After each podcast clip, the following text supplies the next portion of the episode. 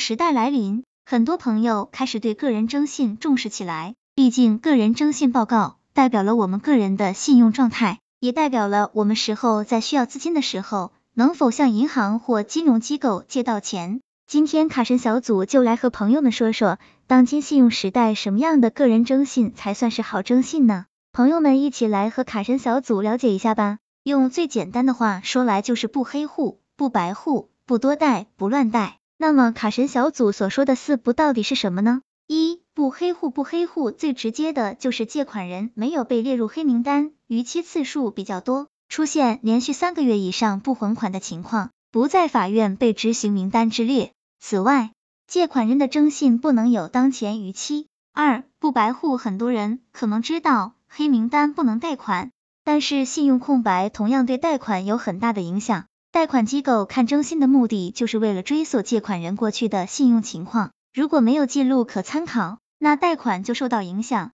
三不多贷，如果征信上体现出来的贷款笔数和信用数量很多，贷款机构会认为借款人负债过高。信用卡数量很多，银行会认为借款存在以卡养卡的风险。四不乱贷，所谓不乱，就是征信记录没有出现频繁的查询记录。要知道，短期内征信查询次数太多，贷款机构会认为你很缺钱，存在极大的风险，所以征信查询太多也是不利的。那么是不是个人征信报告好就一定能贷款呢？卡神小组告诉朋友们，其实不是的。征信良好是贷款成功的必要条件，但是贷款是否成功不能只看征信，还需要其他方面的配合。一、负债要尽可能的少负债，最好不要超过资产的百分之三十，超过了百分之五十一般比较难办到贷款，基本上过了这条分界线，想贷款是不太可能的了。负债包括之前的房贷或者车贷，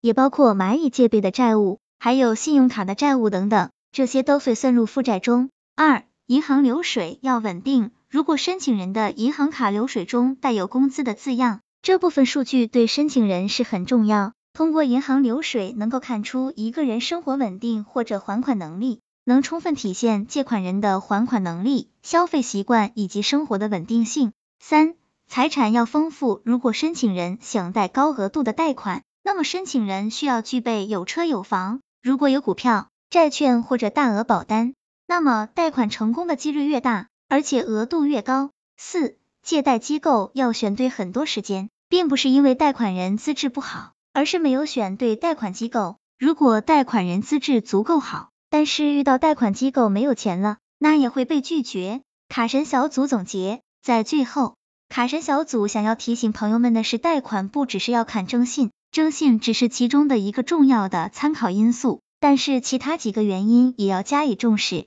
卡神小组提醒朋友们，也许当前申请人的征信不够好，但其他条件很不错，可能也会成功申请到贷款。毕竟银行和金融机构永远只看借款人的未来，未来怎么样才是最为关键的。希望这个资料对朋友们有所帮助。